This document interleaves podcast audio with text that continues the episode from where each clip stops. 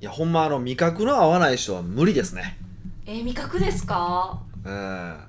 味覚合う合わないってもうあれじゃないですか育ちが出てくるんじゃないですかなんなんですかねあのーこの間福岡に行ったんですよはいで福岡に行く時に、まあ、あるそういうこう飲食店のコンサルタントをされてる方が、まあ、いてて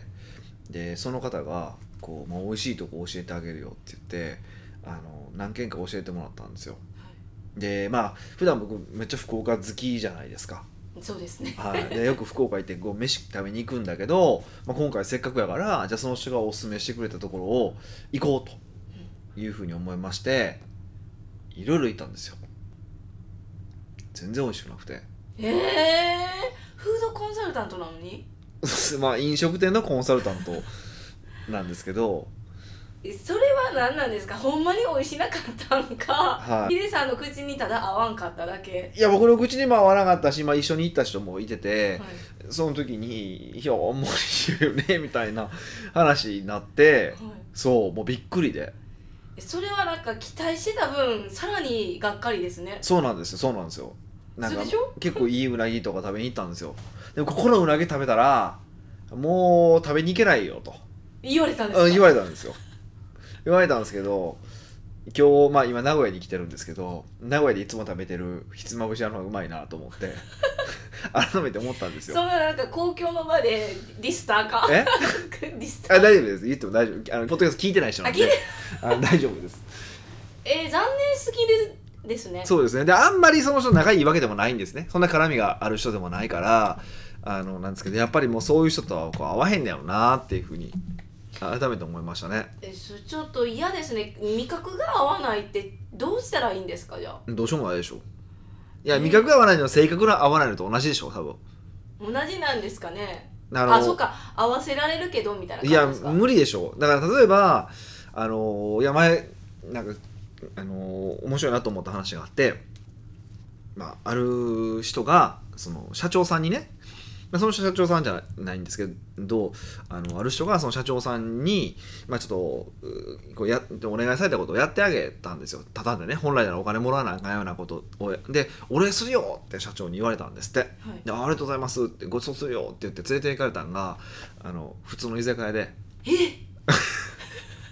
そう普通の居酒屋でしかもあのその社長が頼むのは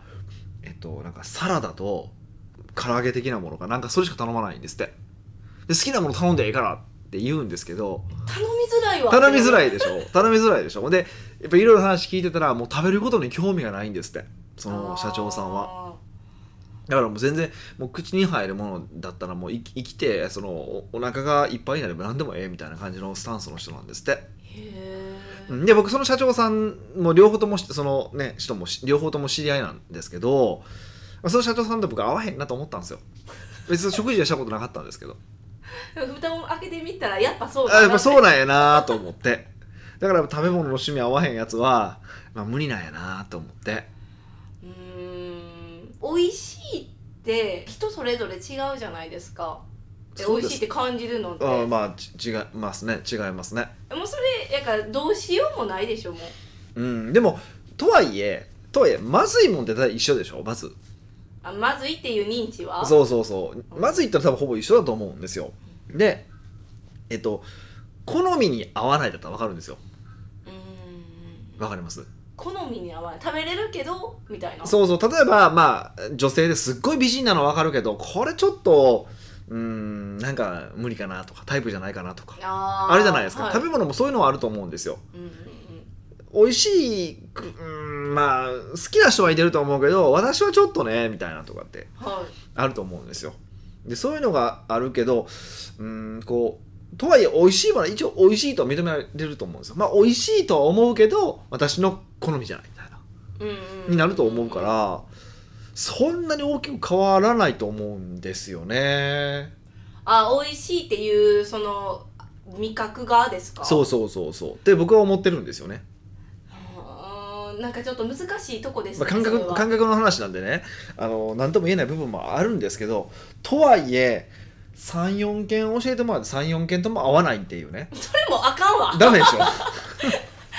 中の1個ややったらまだしもそうやそけうそうどそうなんですそうなんですよそうなんですよだからもうこれは絶対あ友達にならへんなと思ってでもその人はえだからヒデさんが別にって思ってるところすんごい美味しいって思ってるんでしょそうそうだってそんなもうに他のうなぎなんか絶対食べれないよっていやめちゃ食うわみたい もう食べとるわなそうそうそうそうなんやったら翌々翌日で食っとるわみたいなぐらいでしたけどねあえーじゃあ恥ずかしいですねなんかんそんなん聞いてしまうと、うんもうなんかおすすめできひんってなっちゃういやいやいやそんなことはないですえけ絶ど対今そのヒデさんの仲いい人たちだって知り合いだって聞いてるじゃないですか、うんもう絶対おすすめされませんよいやいやなんて思われるだろうかっいやてなって結構教えてもででも美味しくなかったら別に美味しくないって言うし美味しかったら美味しいって言うしでそんなに俺変なこととか教えられたこともないしねうん今まそうでいやすね今回のはもうびっくりしましたねだからそあうー全部が美味しくないわけですからもう全部外れやん外れ外れもう自分が知ってた店行った方が良かったじそうゃないですそうそかうなんですそうなんですだからそこがめっちゃ後悔してて俺ハンバーグもう一回食えたやんみたいなハンバーグ好きすぎでしょあそこいやの美味しいんですよ本当あまあ某美味しいね福岡にある某ハンバーグ屋さんがあって、まあ、教えないですけどねなんでなんでそりゃそうですかよ教えないですよまた並ぶもん並ぶの嫌やからえもう待ってそうそうあ僕はめっちゃ並びましそこたなんであんな並んでるんですかしかもねなんかこう並びそうなところでもないのにすんごい並んでるからびっくりしたんですそうなんですよ見た時そうなんですよしかもあの日本人じゃない人が大半が多分韓国人だと思うんですけどそう韓国の経営者の方のところんでじすゃかなくていやじゃなくてそのか並んでるのは韓国人うんなんか多分だガイドブックかなんか載ってるんでしょうね日本人よりも韓国人の方が多いんちゃうかいうぐらいですもんね多分64ぐらいで韓国人6が韓国人みたいないえそこねどうやって見つけたんですかはやなんかえ僕がですかいはあえっ、と福岡に一時期住んでた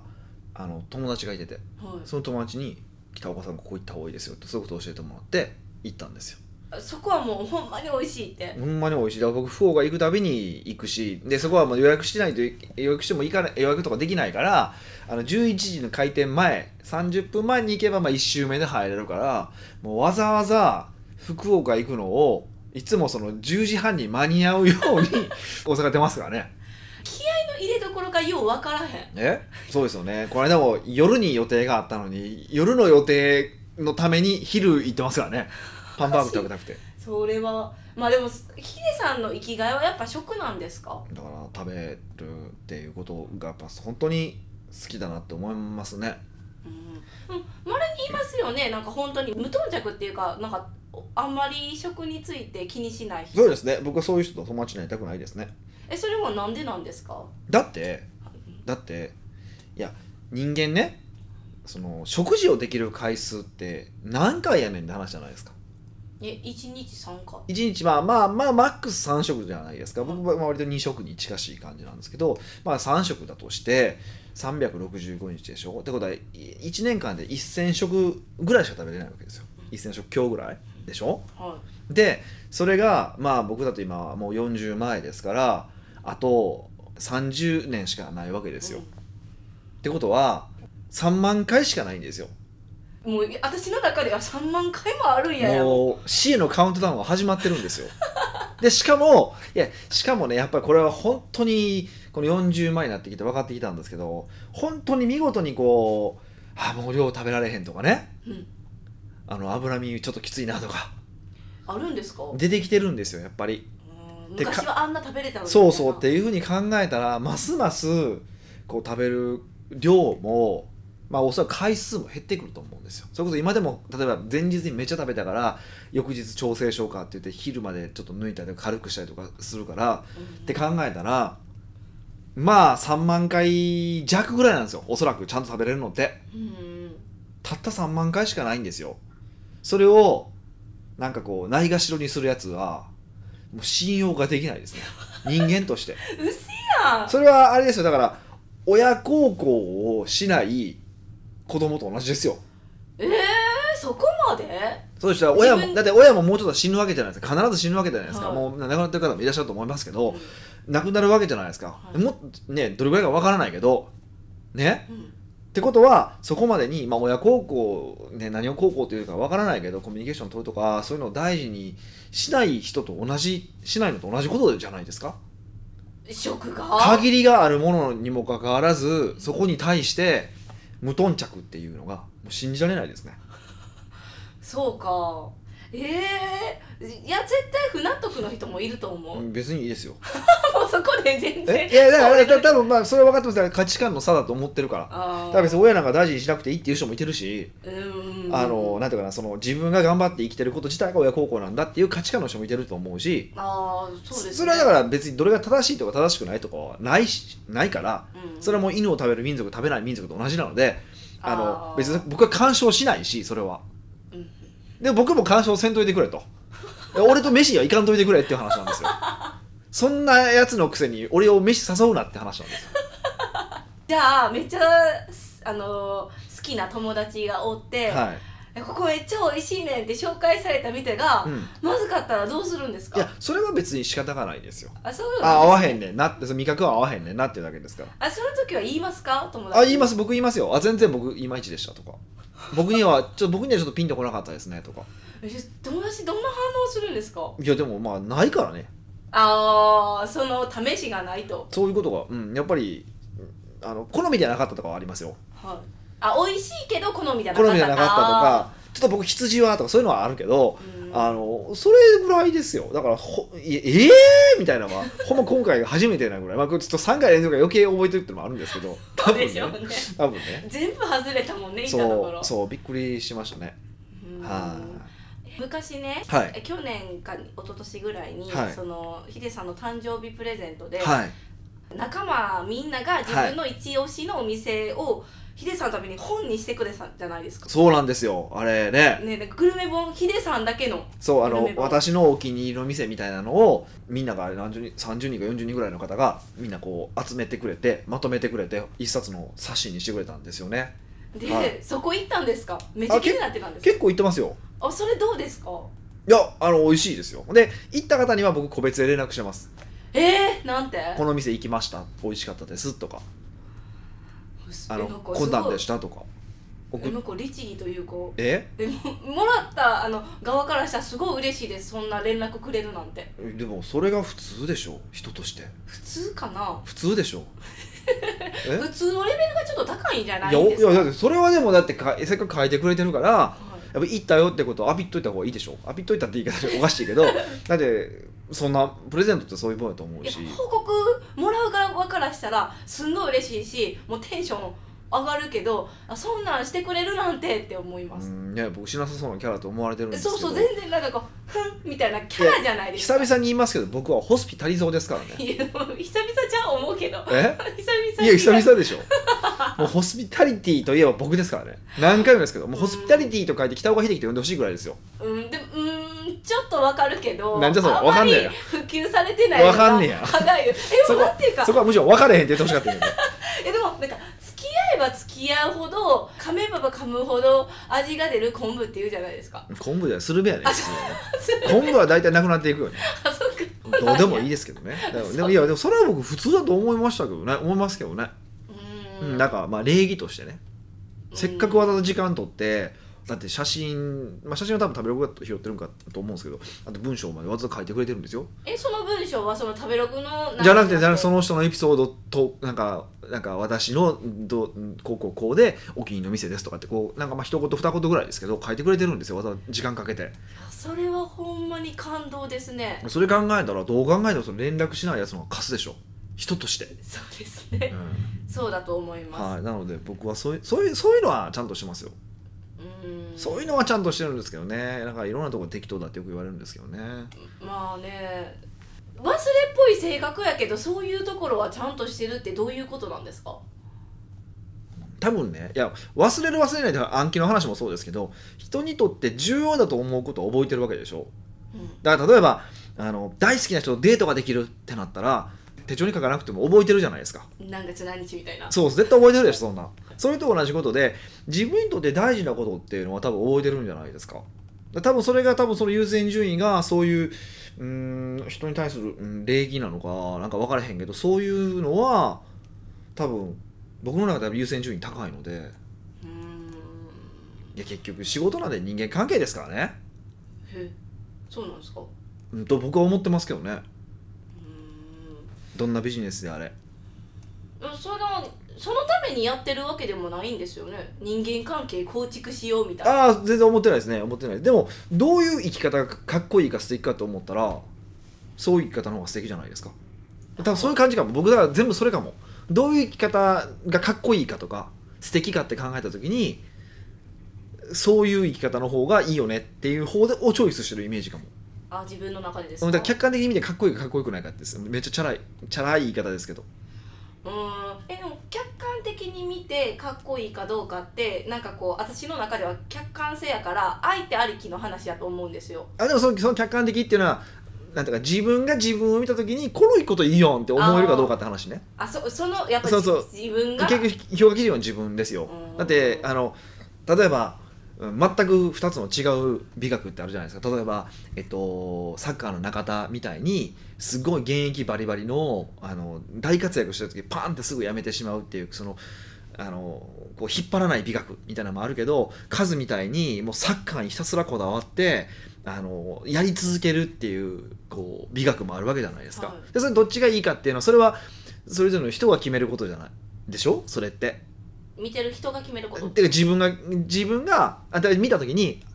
俺は中田みたいな言い方がかっこいいなって思うかもしれないしいや私はカズみたいな言い方の方が素敵だなって思うとかってそれはあるじゃないですかはいそれはどっちかなのか分からへんけどそっちを選べばいいじゃないですか自分かっこいいと思う方をうんうんうん、うんそうそうですねそうっていうふうにこういう人がえであれば素敵だなって思う方をチョイスはしていってるつもりですけどね自分の中ではうーんそれはいつからそんなチョイスの仕方になったんですかうーんいつなんでしょうねなんかなんかどうも昔からそういうふうにしてたんだと思います結果としてはでも最近そういうふうに言語化はしてますけどねしだしましたけどそういうそういう言い方がかっこいいと思うからこっち選ぶみたいなああの小さい頃はそんなことを考えへんけどこっちかっこええみたいなのあるじゃないですかはいはいあのあこんなこう顔色変えずに人を殺していくとかかっこいいなとかってあるじゃないですか怖いわえ 怖いい怖いやでも結構僕それはすごくあってあのうん無表情で人殺す人を殺すこと自体じゃなくて ね人を殺すこと自体じゃなくてその淡々とあのミッションを成し遂げていくみたいなゴルゴ13でもそうじゃないですかうんうんああいう感じの人は僕僕ずっとかっこいいと思ったんですよへえだからやっぱりどっちかっていうと僕ってそっちを冷たい感じのイメージってあると思うんですけど僕多分それがそのイメージだと思うんですよ仕事目にしたらこういうゴルゴ13みたいに淡々として淡々とやって成果を出してさらっと変えていくみたいなああいう感じがやっぱり素敵だなって思ってたわけですよ今ちょちょっと今かだいぶ考えて変わってますけどへえでやっぱだからそういう仕事の仕方がいいなと思ったしそういう仕事の仕方をしてたしだからそういうふうにこうなんかどれがかっこいいのか素敵なのかっていうことを基準にするとすごく分かりやすいと思いますけどね。ううーんじゃあ自分がかっこいいって思う生き方を貫き通すことがいいんですね貫き通せたら一番素敵ですよね、うんでもまああのみんな多分そうだと思うんですよいろんな理想な生き方方ってあると思うから、まあ、それに近づけていくっていうのが多分人生じゃないんですかなんで人生とかを広げたか分からへんけ どやし多分じ、ね、これ聞かれてる方は基本社長さんなのでやっぱ自分を思った生き方をしたいと思ったからこそ社長になった方が多いと思うんでだったらより自分にとってかっこいいなとか素敵だなと思う人ってどんな人なんだろうかっていうことを、まあ、いろんな事象で考えてそれはそれでこう一つ一つずつ実現していけばいいんかなっていうふうに思うんですよね。はいうんだから別にそんなこうもうもらったものなんて気にしないでもう豪快に俺は好きなことやるんだみたいなのも人を振り回すのがかっこいいんだと思ったらそれはそれでいいと思うんですよあーそうなんだそれなら全然どっちでもいいと思うし僕はそういう人と付き合いたくないけどねあの だからでそれもまあ別の話で別にそれは交わらないだけの話だからそれでいいんじゃないですか、うーんうん、っていうふうに見ていただくと人生は割とこう人生はっていうかなんか楽しく生きれる気はしますけどね北岡秀樹の奥越えポッドキャスト奥越えポッドキャストは仕事だけじゃない人生を味わい尽くしたい社長を応援します改めまして北岡ですミカですはい今日の内容は今日ははいニックネーム骨っこさんよりスタッフの評価についてのご質問をいただきましなるたほどねはい北岡さん美香さんこんにちこんはにちはいつも貴重な学びの時間を本当にありがとうございまいすやこちらこそ最近世間ではプレミアムフライデーと騒がれておりますがはい私にとっては奥越えポッドキャストこそがプレミアムフライデーですうまいこと言うな めっちゃ嬉しいですねてかほんまにプレミアムフライデーってやってるんですかええやってる企業もあればやってないところもあるしみたいな感じでしたよそうなんですねもうちょ、まあ、僕らもう中小零細企業なのでやってるとこ見たことないからねそうですよはねいまあいいですよはさて今回北岡さんにお聞きしたくメールしたのは、うんスタッフの評価についてですいなるほ私は現在アルバイトを含め5名のスタッフを雇っておりますどはい小規模ビジネスながらもそれぞれに対して昇給や仕事の幅を広げるなどとして評価をしているつもりではありますうんですがいかんせん私の主観に基づいている状態であることは否めませんうん現在の仕事のあり方は数字で評価することがなかなか難しく、うんどうすれば効果的にスタッフを評価できるのかを悩んでおりますうんそこで北岡さんにお知恵を拝借出したいのですがうん1スタッフを評価するポイントについてうん2スタッフへの評価に対して具体的に何を与えるべきかうんこの点についてぜひお考えをお聞かせいただきませんでしょうか、なるほどねはいまあ評価って一番悩みますよねスタッフがいればいるほどはいはあの数字で評価することがなかなか難しくっておっしゃってるんですけいど、うんどうしたらいいんですかえっと、これまずその原理原則からさっき話すると2番目の多分答え回答になると思うんですけど、あのーお金を稼いでくるっていうものに関しては基本的にやっぱお金でねぎらうでもそうじゃなくて別の頑張りとかに関しては言葉でねぎらうっていうのが基本かなと思うんですね。いや評価っていうとどうしてももう評価制度の評価ってなんか給料を上げるとかあのボーナスを増やすとか結構そういうことをイメージすることがすごく多いんですよそういう方が。はい多いんですけど評価ってそれだけじゃなくてやっぱりその褒めるとかねぎらうとかそういうことのもう結構重要なんですよね。うんなので、えっと、繰り返しになっちゃいますけどそのお金を稼いでくるっていうものに関してやっぱお金でねぎらうでもそうじゃないものに関してはまず言葉でねぎらうっていうのが大前提にあるってことは理解した方方がいいですね。はいうん、でその上で、えーじゃあ評価ってどうするのっていう話なんですよね。それはねあのどっちかというとどうなってほしいのかから考えた方がいいんですよねどうなってほしいかっていうのは何についてですかそのスタッフが。スタッフがどうなってほしいか、うん、例えばねよく言う話があるんですけど、あのー成果報酬、まあまあ、セールスのねセールスの成果報酬、まあ、うんこんだけ稼いできたら、えーこんだけお金払いますよとか達成したらいくら払いボーナス払いますよみたいなあの仕組みを取ってるところってあるじゃないですかでああいうところで結構起こりがちなのが、えーっと他のスタッフとかを蹴落として営業成績取ってこようとする人が現れたりとかするんですよ。ああえっと自分じゃないクライアントを奪っちゃうみたいなそうそうそうとかね、はいなんかそういうことが起こったりとかするんですよだからそういうところに処方箋でよくやってるのはあのチームで達成したらいくらにするとかっていう形にししたするといいですよっていうふうに、まあ、アドバイスさせていただいて実際そうやることによって要は協力体制が整ったりとかするわけですよへー要はひ評価制度っていうのはもう面白くて会社がこうなってほしいっていうことをやっぱ表してるってことなんですよねうんだからお稼げば OK みたいな感じにでお金稼いだ人に対してどんどんお金あげますっていうスタンスでやっているとやっぱ稼ぐ人が一番偉いっていう風なあのスタンスの会社になってくるしうんなんかこうホスピタリティを示した人に対してこうねぎらうようなあの文化を作っていくとやっぱりあのそのホスピタリティをあの高めていこうっていう風な社内の文化になっていくから実は評価制度っていうのは社社内の文化とすごく大きく関わってくるっていうことなんですよ。うんうん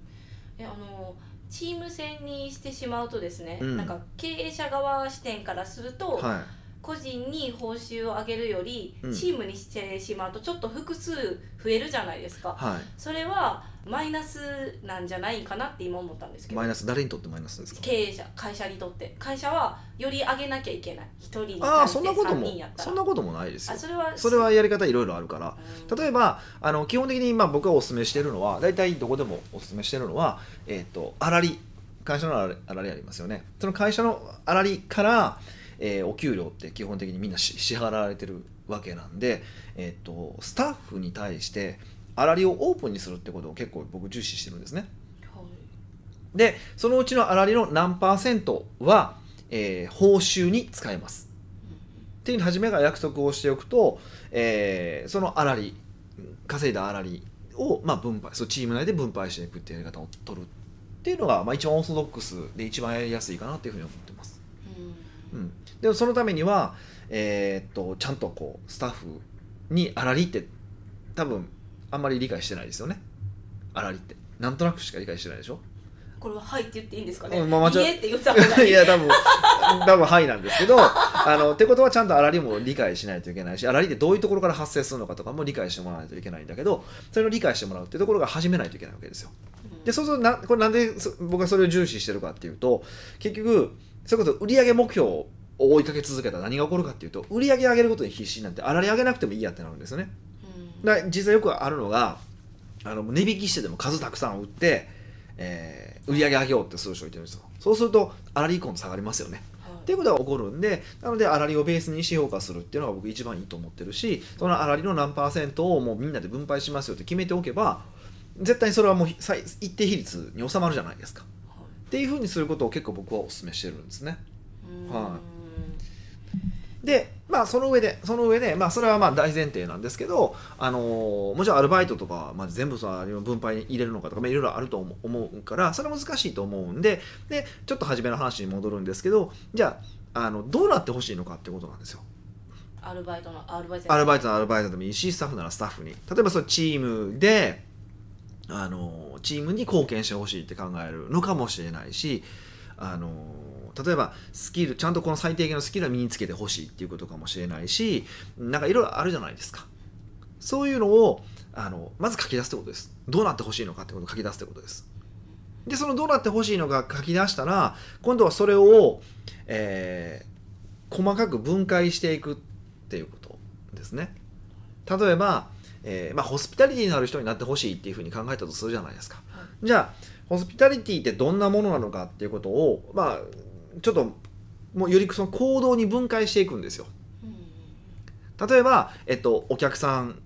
が言う前に、えーお声掛けをする、まあ、接客業とかだったらそうですよねこれホスピタリティになりますよねとか、えーお客さんが欲しいと思ってるものだけではなくてえーそのその言葉に出したものじゃなくてそれ以外のものをお勧めできるこれもホスピタリティですよねっていうふうにしてそのホスピタリティのパターンっていうのをどんなものなのかってことを書き出していくでこれができたら、まあ、例えば時給がいくら上がりますとかお給料いくら上がりますとかっていうような形で、えーやっぱ基準を決めるってことですよね。うんなんか項目ってあるんですかすなんかセールスホスピタリティなんか事務業とかなんか今ありきたり出したんですけど、うんそういうこ項目はあるんですかそれはまあ本当にその人の業種そにのよって業種によっても違うしその人の仕事によっても違うから例えば同じ会社でもセールスの人と事務スタッフとかではあの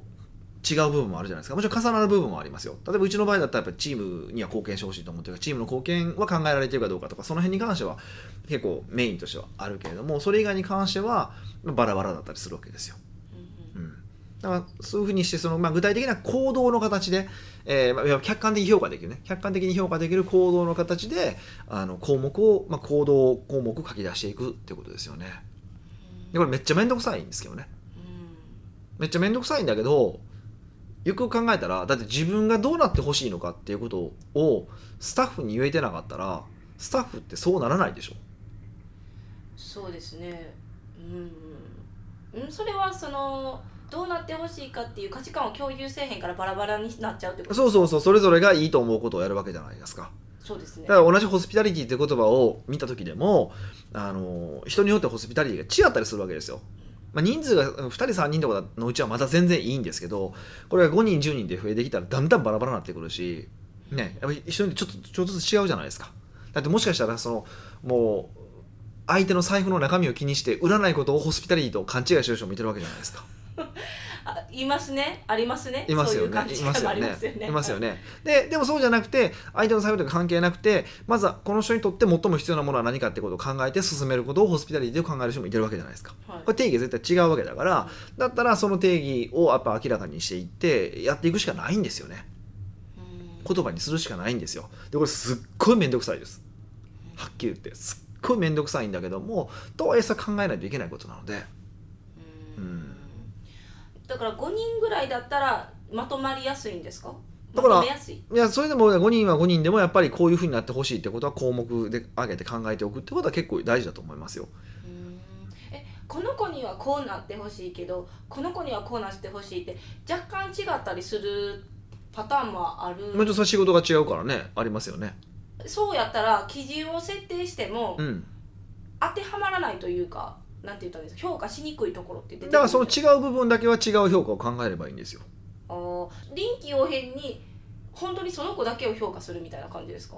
うん、人数5人ぐらいだったらそれでよくないですか。そうですねうん、で人数増えてきたらもう粗利分配が一番楽なんで僕は粗利分配みたいな感じにする方が結構楽だと思いますもちろんそれ以外にもこうなんか表みたいなのを作ってあのレベル1レベル2レベル3みたいなの作って、うんあのやるみたいな時給決めるみたいなやつはあるじゃないですかよはくい居酒屋とかとかもあるけど、ああいうのでもいいんだけど、うんまあ、あれはあれでそういうのは多分本探せばいくらでもあるからうーん書き出していかなきゃいけないのってもう面倒くさくなりますね面倒くさいですよでもど人を管理するとそれぐらい面倒くさいことですからね。ううーんんっていうふうに考えてもらうと、まあ、い一度はそのどうなってほしいのかってことを考え改めて考えるっていうのが一番の答えかな、まず一番初めの。じゃあこの評価するポイントとかはもう自分が設定した基準とかあるじゃないですか、はいそれについてまあ123とか段階踏んでから評価していったらいいってそうですねだからなるべくあの客観評価しやすいような形に評価基準を変える考える行動とかにするうんやったかやらないかみたいなうんが一番いいかなと思いますね。これに関してはもう本当にあのいろんな話が複雑に絡み合ってて、まあ、は話すれば本当3日間ぐらいの合宿できる話なのでそんなに、それをすっごい今短くして喋ってるからかなりエッセンスだけですけど、うん、も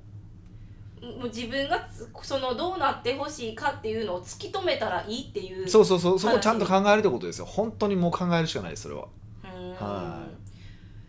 であの評価の対価って言ったらおかしいんですけど、対価はお金もあるし言葉のねぎらいもあるんだよっていうことを認識してほしいそうですねそう何でもお金で答えないといけないっていうのは社長の悪い癖でで特に女の子の場合これまたこういうふうに言うと差別発言に聞こえるんですけど女性の場合やな女性の場合って結構ねぎらいの方が大事だったりしますからね、あー確かにうん、お金をあげるよりもあのねぎらいの方が大事だったりするし今の若い子も結構そういう印象があります僕どっちかっていうとあそうなんですかだからお金さえ上げていけば頑張るだろうみたいなのはやっぱちょっとね社長的な発想肉食の社長的な発想なんですよね、うんやっぱ女性的な発想の女性もそうだしこう女性的な男性も増えてるじゃないですかでそういう人どちらかというとやっぱりあのお金よりもやりがいであったりとかうんそのそこでの存在感であったりとかの方が大事だと思うでもちろん両方にも必要なんですよどの肉食の人でも必要なんだけど特にそういう傾向は強いなと思いますもちろん女性でもそう肉食的な人もいてるけどだから最終的には人によってって話すごい曖昧な答えになっちゃうんだけど一般的に言うと女性とか若い子はねぎらいがの方がお金よりも大事かなと思いますってことはその分見とかなあかんってことですよ相手のこと、そうですよねうん、えそれってね例えばその経営者が目に届かない業務っていうか時だってあるじゃないですか、うんそういう時はどうやって評価したらいいんですかど数が増えたらってこと数が増えたら私例えばなんていうかもし自分が営業行っててその時間とかいない日とかあるじゃないですか、はいはいじゃあどういう仕事っぷりをしてるかってあの目では確認できないじゃないですか言葉では聞いてるそれがほんまかわからんし、はいはいはいそういう時はどうしたらいいんですかだだから何をやったかで決めるんですよああ行動行動行動で決めればそれ何をやったかは確認できますよねはいアウトプットするものがあるわけだから必ず基本的にはうんそうですね、うんだから合わないけど評価できますもん僕はサボサボということが分かるわけじゃないです か、そうですねうバレてるんですかん、バレますよあ最近仕事進んでないなとかモチベーション下がってるなとか分かるじゃないですかよく言うでしそうですょ、ね下がってる時は言うじゃないですか、うん 聞かれますねうん、 そういうことですそういうことですあーやっぱ分かるんですねちゃんと見とけばやっぱ異変にも気づくってことですそうだ結局み、ね、もうマネジメントってもうほんまにめめんどくさいんですけど見ることだけなんですよ相手を怖っちょっともう恐ろしいですねいやじゃなく恐ろしいけどそれ仕事やからね。そうですね経営者には必ず必要は ですよ、い、でそれはあの、ね、お客さんを見るっていうのも全部同じことなのでうんあの、ねうん、めんどくさいんですよ自分以外の人間をこうちゃんと観察するっていうのはめんどくさいんですけどでもそれはもう習慣なのでぜひちょっと身につけていただけるといいんじゃないかなって思いますよはい、はい奥越えポッドキャストではいろんなご質問をお待ちしております質問に採用された方にはオリジナル時計もしくはオリジナルコーヒーを差し上げておりますので下のフォームよりご質問くださいはい、というわけでまた来週お会いしましょう